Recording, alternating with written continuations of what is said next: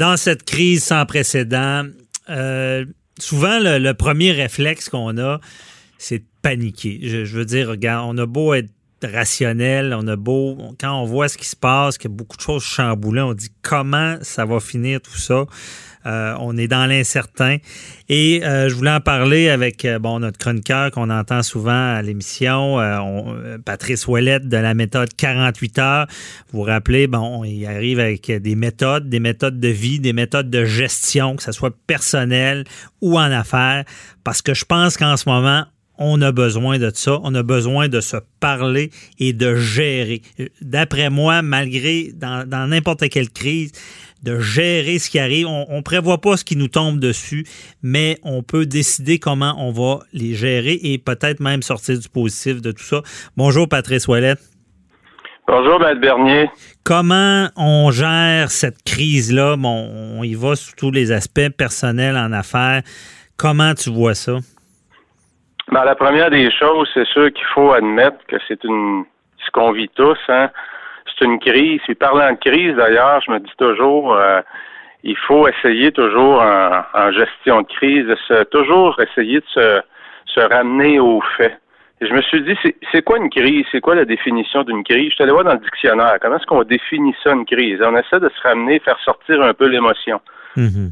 Le dictionnaire nous dit que c'est un temps d'intense difficulté et de danger où une solution est nécessaire. Oh, solution nécessaire. Une solution est nécessaire. Et c'est ce qu'on vit. Hein? Mhm. il, y a, oh, il, y a, des pays qui ont réagi à des, à des niveaux différents. Ils ont intervenu au niveau de la santé, ils ont intervenu au niveau économique. Il y a des solutions qui marchent. Donc, c'est essai et erreur en situation de crise. Et on fait confiance aux gens en poste. C'est un peu ça. Le problème n'est pas tant là que comment les gens, comment chaque individu réagit. Mhm. Et c'est là que ça prend du leadership. Ça prend du leadership de tous les, euh, de chaque individu. Et je dirais que le plus grand défi qu'on vit aujourd'hui, c'est la tonne de fausses informations qui circulent. Et les gens se nourrissent de ça, nourrissent leur anxiété. Et c'est là qu'on finit par avoir des toutes sortes de réactions, à la course au papier de toilette, les épiceries vidées, mhm. les fils dans les SAQ, euh, des gens qui disent que ça va être la fin de l'humanité. Ah. Puis, à l'autre extrême, vous avez des gens qui agissent comme si absolument rien n'existait. Hmm. C'est ça une crise. C'est qu'il y a toutes sortes de, de, de, réactions qui sont totalement irrationnelles, des comportements agressifs. On en voit beaucoup vis-à-vis des personnes un peu plus âgées. Il y en a de ces comportements-là. Là. Il y a des gens qui, qui vont euh, vont intervenir d'une manière euh, irrationnelle. Absolument, absolument. Puis c'est fait, euh, je pense que pour beaucoup, c'est fait sans gants blancs, c'est fait sans aucun respect, souvent. Et puis, c'est peut-être une façon pour beaucoup de personnes de laisser aller leur stress, hein, parce qu'il faut pas l'oublier. Quel genre de réaction, à, quoi tu penses comme réaction comme ça? Bon, on sait le papier de toilette, là, mais... Des, des, euh, ce que je vois le plus, je pense qui touche le plus les gens, c'est des réactions, c'est de l'agressivité verbale qui est exprimée mhm. euh, dans les épiceries, euh, des gens qui se tiennent un peu plus proches de, de quelqu'un d'autre. Je veux dire, tout est nouveau, hein. Mhm. je suis allé ce midi dans une épicerie et puis il n'y a pas une épicerie qui prend les mêmes précautions. Donc, il faut rentrer dans un état d'esprit où il faut être prêt, il faut être flexible, il faut être ouvert et il faut surtout accepter les, les, les les processus que les gens ont mis en place. Mhm. Euh, écoutez, c'est pas évident pour personne. Ça prend de la souplesse, ça prend de la flexibilité, mais surtout, ça prend du respect. il y a des façons de parler aux gens, euh, des gens peut-être qui euh, qui sont peut-être pas au courant non plus des, des consignes. Donc, plutôt qu'engueuler les gens, il y a peut-être une façon d'y parler, de diminuer le taux d'agressivité qu'on voit. Parce que plus on va avancer, on a encore euh, plus de deux semaines à faire comme ça. Euh, il y a beaucoup de familles qui vivent un stress financier énorme. Mhm. Euh, le taux de suicide qui augmente, faut pas l'oublier. Euh, la violence conjugale, c'est tous des effets pervers de ce qu'on vit d'une crise comme on vit. Et plus on va avancer, ben, plus la pression va augmenter, comme on dit. C'est pour ça qu'en période de crise, c'est tellement, tellement important d'avoir des gens qui sont capables de sortir, comme je dis souvent, un périscope et d'essayer de penser déjà, bon, qu'est-ce qui va se passer après? C'est quoi les changements qu'une crise comme celle-là va avoir sur la société, mhm. sur moi? Est-ce que euh, je pense qu'une des grandes choses que la crise présentement nous démontre, c'est que le taux d'endettement des gens est très élevé parce que c'est la panique financière partout. C'est vrai, en peu de temps, en peu de temps d'arrêt. En très, très, très peu de temps. Je veux dire, euh, les compagnies de cartes de crédit sont débordées d'appels, les gens qui ont des loyers à payer, euh, les compagnies de financement automobile qui ont été obligées de mettre des programmes en place. Et aussitôt que le ministre Legault, le premier ministre Legault, a annoncé qu'on arrêtait, on mettait le Québec en pause, déjà le lendemain, tout le monde appelait. Alors, ça nous démontre un peu la panique et la précarité financière du rythme effréné de consommation qu'on a aujourd'hui. Euh, j'ose espérer que ça va être une grande leçon qu'on va tirer. Euh, je regarde la chaîne de distribution partout qui a été complètement brisée. On va peut-être euh, revoir un peu. Euh, on a transféré énormément notre chaîne de production dans plein d'autres pays. Mm-hmm. Pourquoi? Pour le faire à moindre prix.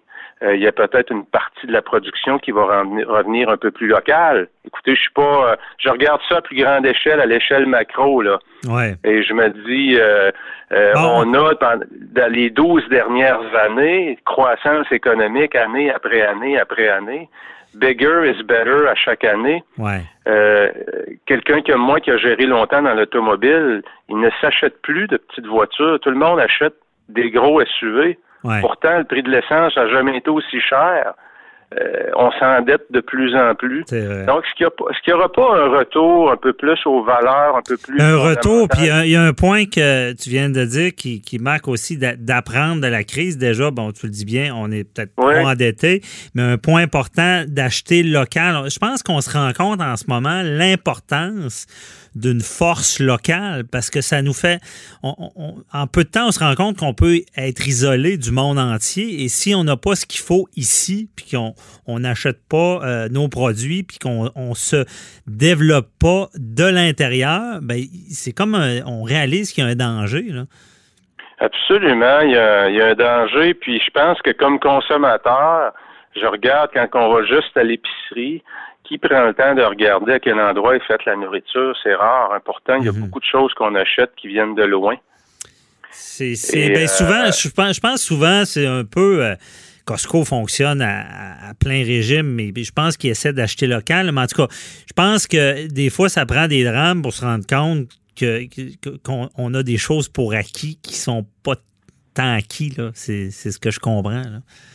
Exactement. Puis euh, non, c'est pour ça que je me dis qu'il faut il faut déjà comme euh, comme individu, évidemment, je pense que le premier ministre va sûrement avoir une cellule d'après-crise, j'ose espérer, mhm. des gens qui vont qui seront pas qui n'auront pas à gérer le quotidien et qui vont regarder les impacts économiques. Maintenant, qu'est-ce qu'on qu'est-ce qu'on fait, quelles leçons qu'on en tire? Ouais. Mais et quelles leçons que je te coupe, mais euh, parce qu'il reste pas tant de temps, mais je voulais je voulais t'entendre. Est-ce que on peut se relever parce que toi qui es gestionnaire, quoi, qui a géré des grosses entreprises, j'imagine tu as déjà vu une entreprise avoir de la misère, on peut faire le parallèle. Est-ce qu'on peut se relever de crises comme ça parce qu'il y a tout le côté économique qui va faire mal? Est-ce qu'on peut sortir plus fort de ça? Ça se peut-tu? Absolument. Puis je regarde présentement, au moment où on se parle aujourd'hui, mhm. il y a des entreprises dont les revenus sont en augmentation parce qu'ils ont su apporter une valeur ajoutée à la crise actuelle. Ah, euh, appelez ça des opportunistes euh, appelez ça comme vous voulez. Euh, une autre chose que je vois qui est excessivement positive, combien d'employeurs ont résisté au télétravail? Résister. Au nom que c'était pas possible, alors que ah soudainement, ça l'a pris cette, cette ce fameux COVID-19-là pour que tout le monde puisse travailler soudainement de la maison. C'est vrai. Soudainement. C'est vrai. Puis donc, ça va avoir un impact important. Et si ça se poursuit, ça, ça veut dire une augmentation de la qualité de vie des gens, euh, moins euh, diminution du transport sur les routes, euh, les engorgements. Donc, il, il, va avoir, il va y avoir des choses excessivement positives, des locaux un peu plus petits, parce qu'on a moins besoin de surface de travail. Donc, voyez-vous, il y, a des, il y a des choses très positives qui vont sortir de ça aussi. C'est vrai, c'est bien dit, ça me fait réaliser. Et d'ailleurs, je suis en train de me dire, son, si cette crise-là nous a pas propulsé à vitesse grand V dans l'avenir. Dans l'avenir qu'on connaissait déjà, on parle des jeunes sur leur tablette qui, qui, communiquent à distance. C'est comme si tout d'un coup, on, devait se projeter dans l'avenir technologique pour être capable de, se parler à distance. Je pense qu'effectivement, vous l'avez bien dit, Maître Bernier, je pense qu'on vient de faire un grand, grand bond en avant euh, dans les technologies de la communication. Mhm. Et je regardais moi-même la semaine passée, j'avais euh, j'avais un meeting de trois heures, normalement, qui est de une heure à quatre heures.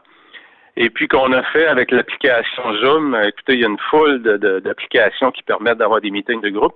Ça l'a pris une heure vingt minutes, alors qu'avant, ça en prenait trois. Ah Pourquoi?